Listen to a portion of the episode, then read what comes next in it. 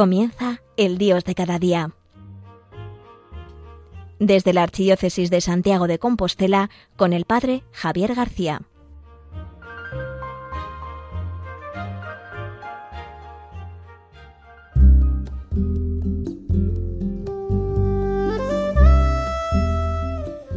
Muy buenos días a todos en este martes del mes de marzo de 2021. Seguimos avanzando en este tiempo de cuaresma que hemos iniciado con paso firme desde el miércoles de ceniza y vamos ya camino de la Pascua, que es nuestro fin, nuestra meta a la cual queremos llegar y alcanzar. Me imagino que en este tiempo de cuaresma te habrás hecho muchos propósitos para poder vivirlo de forma intensa. Es más, en este tiempo de cuaresma querrás realizar cambios en tu vida. Muchos de ellos, muchos de esos propósitos, muchos de esos cambios que hemos puesto por escrito, tienen que ver normalmente con los tres pilares que sostienen el tiempo de cuaresma, desde antiguo en la iglesia, como es el ayuno, como es la oración y como es la limosna. Muchos de nosotros intentamos en este tiempo el poder magnificar todas esas cosas, intentar vivir la oración de una forma mucho más profunda, mucho más intensa, dedicarle más tiempo, reservar momentos especiales del día para la oración. Con respecto al ayuno, comenzar a vivirlo y normalmente los viernes no solamente abstenernos, sino que no picar entre horas o no tomar cosas. Y con la limosna dar de aquello que no hemos gastado en alimentos o dar de aquello que no hemos gastado en cosas superfluas que normalmente no necesitamos y que en otros momentos del año solemos gastar. Por eso esos tres pilares oración, ayuno, limosna se ven en este tiempo intensificados para poder vivir una experiencia de cuaresma fuerte, una experiencia de cuaresma de conversión. Yo no sé vosotros, pero a mí año tras año me da la misma sensación, que normalmente nos vamos fijando propósitos, nos fijamos cambios, pero muchas veces no los cumplimos. Y esos propósitos se convierten o bien en papel mojado o bien en una gran losa que nos van agobiando a medida que avanza la cuaresma. Y la finalidad que era convertirnos, transformar nuestro corazón, se acaba convirtiendo en una gran pesadez. Es más, todas aquellas ilusiones con las cuales comenzábamos el tiempo de cuaresma acaba pareciendo como un tiempo horrorosamente pesado, infructuoso y cansino la mayor parte de las veces. Nos damos cuenta que todo eso no lo podemos cumplir y descubrimos una verdad más profunda, yo diría una experiencia universal, que es que nuestras fuerzas son insuficientes. Con nuestras solas fuerzas no podemos, no son suficientes. Por eso la mayor experiencia de Cuaresma no es tanto el poder cumplir cosas o el poder cumplir propósitos que nosotros creemos que debemos cumplir y por eso nos los ponemos sino que la experiencia fuerte de Cuaresma es descubrir que somos tremendamente débiles, tremendamente pobres, que somos mendigos, que estamos muy necesitados de Dios, que solos no podemos. Yo te invitaría a que cambiaras el acento de esta cuaresma. Lo importante no es lo que tú puedas hacer por Jesús, sino lo importante es lo que Jesús quiere hacer por ti. Por eso vemos que al comienzo de Cuaresma Jesús es empujado, es expulsado, es llevado por el Espíritu Santo al desierto.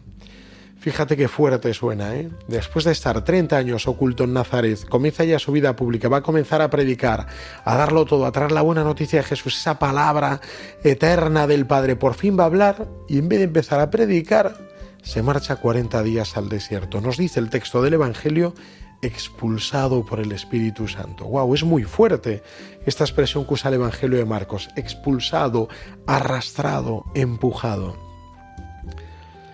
Por eso te invito a que al cambiar el acento descubras que lo importante no es propósitos ni cosas de estas que puedas hacer, sino que te dejes conducir por el Espíritu Santo al desierto y a la soledad. Esta experiencia de desierto y soledad te va a mostrar que eres muy pobre, es más, cuando el Espíritu Santo actúa de esta manera, te muestra cómo tu vida no tiene unos apoyos tan férreos y tan fuertes como pensabas. Y en el fondo lo que nos hace palpar es nuestra pobreza, nuestra radical pobreza y necesidad de Dios. Cuando descubrimos nuestras flaquezas, descubrimos nuestra pobreza, es el momento en que podemos mendigar. como todos aquellos personajes del Evangelio que mendigan a Jesús, como el ciego Bartimeo, como el leproso, como el paralítico de la piscina de Bethesda, porque han descubierto su radical pobreza, han descubierto su radical imperfección, que no pueden nada, que no son fuertes, que no tienen nada. Esta experiencia es la experiencia radical de la cuaresma, es la experiencia del Espíritu Santo que nos mueve y nos empuja y nos guía al desierto. Por eso hoy quiero comenzar esta, esta breve meditación del Dios de cada día con un canto. Vamos a pedir al Espíritu Santo que tire todos los muros, que los muros caigan, que nos abra el cielo, que sea el quien nos lleve a tener esta experiencia grande de cuaresma de dejarnos conducir por él. Te invito con esta canción que vamos a escuchar no solamente a oírla, sino a orarla. Que ore en ti el Espíritu Santo hoy en esta mañana.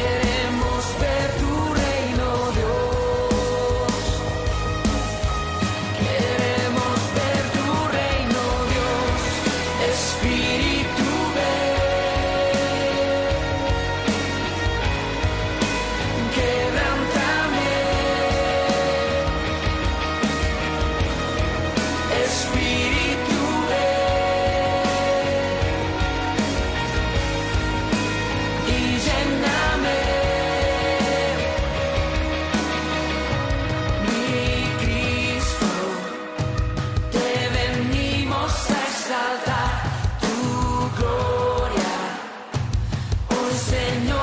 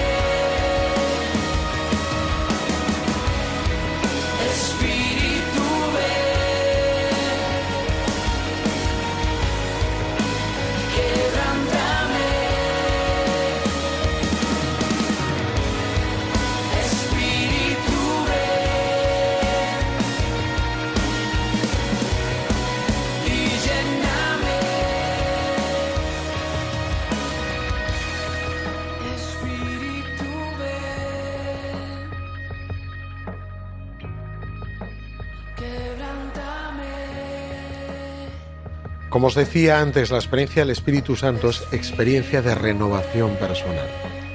La experiencia del Espíritu Santo nos conduce al desierto.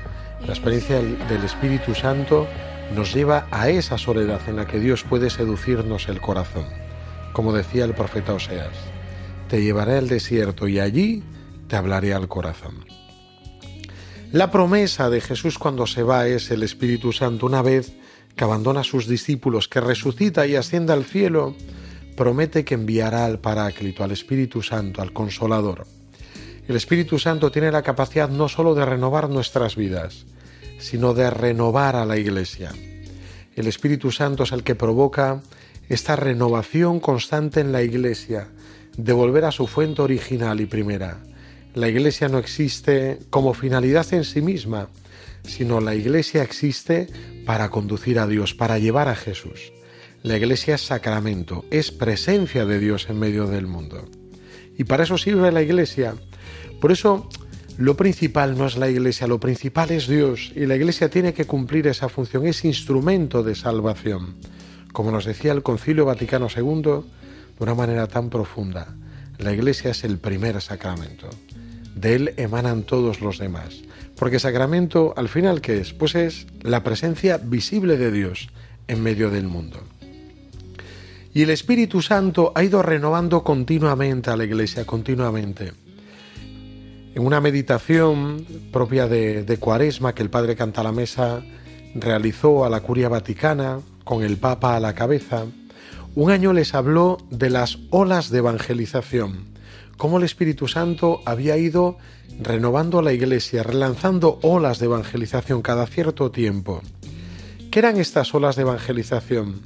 Pues las olas de evangelización eran como movimientos del Espíritu Santo que llevaban a renovar a la iglesia y la mayor parte de las veces no era para cerrarse en sí misma, sino para anunciar a Jesús, para ir hacia afuera, para ir más allá. Ahora que con el tema del COVID hablamos continuamente de las olas, estamos en la primera, la segunda, la tercera, viene una nueva ola, eh, en el fondo nosotros lo que estamos haciendo es protegiéndonos de estas olas. Y cada vez que viene una ola nos encerramos en casa.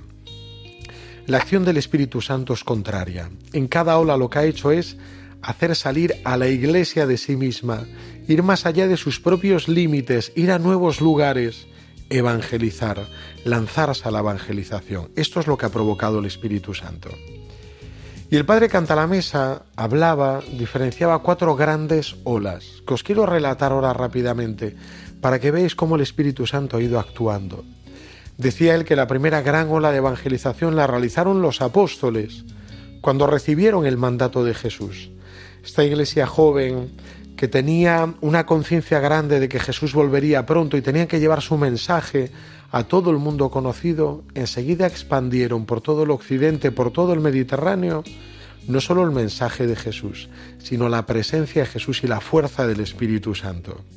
Los apóstoles fueron capaces de llegar hasta Roma, al corazón del imperio, e instalarse y anunciar no solo mediante palabras, sino también mediante su propia sangre, su martirio, que Jesús es Salvador y que Jesús ha venido a salvar a la humanidad. Esta primera ola de evangelización fue una ola que tuvo una fuerza bestial, que con doce y unos cuantos más pudo llegar a conquistar todo un imperio. Una vez que la Iglesia es y la religión cristiana es reconocida no solo para que pueda vivir dentro del imperio sin ser perseguida, sino que en el siglo IV, en el año 380, Teodosio eh, decide que la religión cristiana sea la religión oficial del imperio, la Iglesia se acomoda, tiene una cierta acomodación. Ya no hay persecuciones, no hay necesidad de... No, ya estamos tranquilos. En una situación de bastante paz, de bastante tranquilidad. La iglesia tiene cierto estancamiento. Y es ahí cuando llegan ciertos hombres que viviendo esta situación quieren vivir en radicalidad el Evangelio y se van al desierto. Y ahí nace el monacato, estos monjes, hombres que deciden vivir en radicalidad el seguimiento de Jesús. Y estos monjes van a ser los primeros que van a provocar la segunda ola de evangelización, siglos después. Los que habitan en el desierto, una vez que este imperio romano cae, que los bárbaros nos invaden, no bárbaros porque fueran gente bruta, sino bárbaros porque en griego significa extranjero, aquellos que venían del norte, que eran extranjeros, nos invaden, esta segunda ola de evangelización van a ser estos monjes que salen del desierto, de ese lugar a donde el Espíritu Santo los había llevado, para empezar a anunciar el Evangelio a aquellos que no conocían a Jesús. Aquí comienza la segunda ola de evangelización. Estos monjes, que en muchos casos luego serán obispos, que evangelizarán a los pueblos del norte, a los germanos, a los britanos, a todos, irán a todos los lugares donde no conocen a Jesús. ¿eh? Y después de esto llega ya la tercera ola de evangelización, siglos después. Cuando llega el descubrimiento del Nuevo Mundo, siglo XV, 1492, Colón, que algunos dicen que era gallego como yo, descubre América, se lanzan a evangelizar América, con deseos de llevar el anuncio de Jesús a todos, que todos lo conozcan, y además con un sentido grande, no solo de evangelización, sino de humanidad, de reconocer la humanidad de aquellos pueblos. Y estos son sobre todo los frailes, franciscanos, dominicos, todos aquellos que vivían en radicalidad el Evangelio, allá se lanzan a este nuevo mundo y conquistan este nuevo mundo para Jesús, llevan el Evangelio a este nuevo mundo. Y por último, dice el Padre Canta a la mesa, ahora nos encontramos en este tiempo de secularismo, de relativismo, en la cuarta ola de evangelización. Y hay una pregunta de fondo, ¿quiénes son los protagonistas? Pues mira, así como los apóstoles eran los protagonistas de la primera ola, los monjes, una vez que cayó el imperio romano, eran los protagonistas de esa segunda ola, los frailes, al descubrir el nuevo mundo, fueron los protagonistas de esta tercera ola. Dice el padre Raniero Cantalamesa, ahora cardenal, que los protagonistas de esta nueva ola son los laicos que son enviados al mundo. Y esto es precioso porque muchas veces queremos que la iglesia sea un lugar de refugio, donde nos encontremos a gusto, bien, no haya problemas. Sin embargo, el propio dinamismo de la iglesia nos envía hacia afuera, nos reúne en la iglesia, pero nos envía al mundo para renovar el mundo con la presencia de Jesús. Nuestra misión está en el mundo, no en la sacristía, no hacia dentro de la iglesia, sino hacia afuera. Nuestra presencia pública, nuestro trabajo, en las asociaciones, en los medios, poder hablar de Jesús en la política. Jesús es el centro de la evangelización. Te invito ahora a escuchar esta canción del grupo Hakuna llamada Enciéndeme. Vamos a pedirle al Espíritu Santo que nos encienda en este deseo de renovar la Iglesia en esta cuarta ola de evangelización.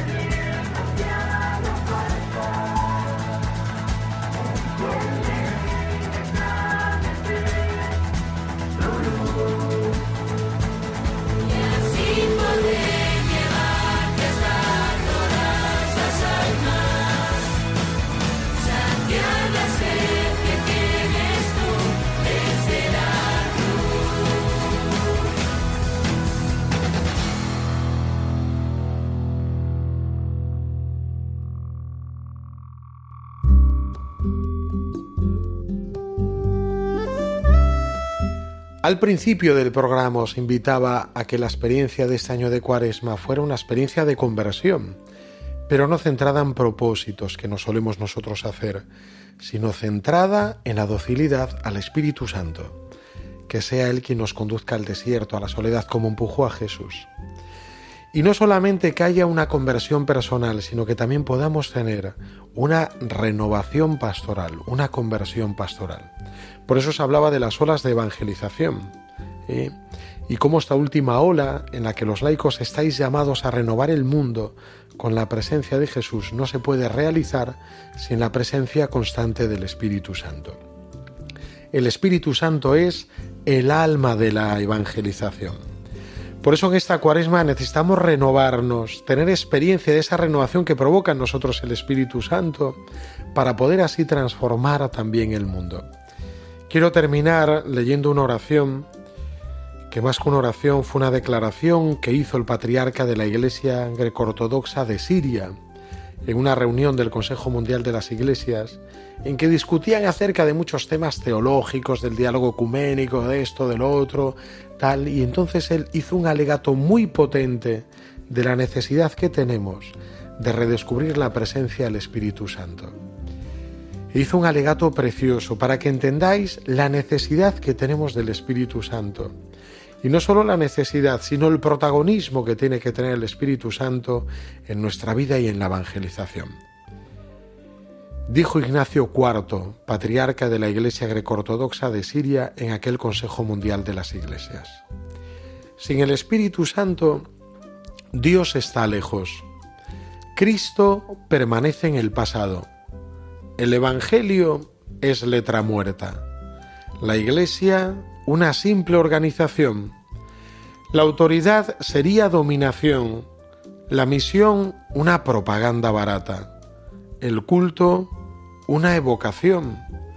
Y el actuar cristiano, una moral de esclavos.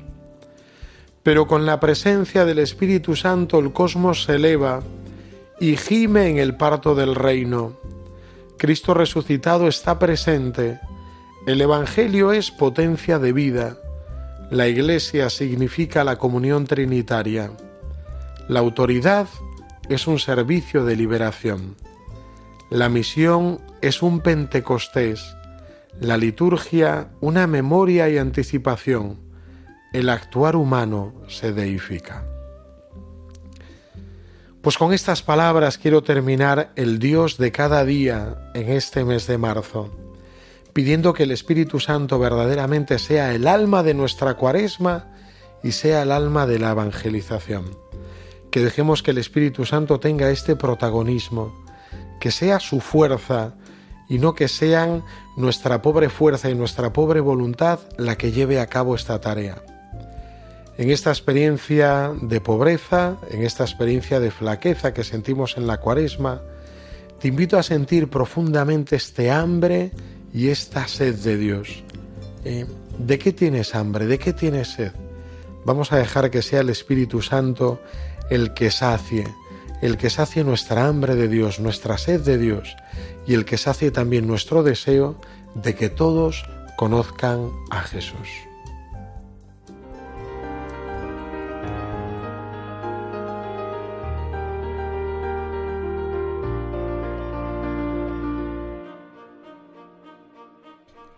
Han escuchado El Dios de cada día desde la Archidiócesis de Santiago de Compostela con el Padre Javier García.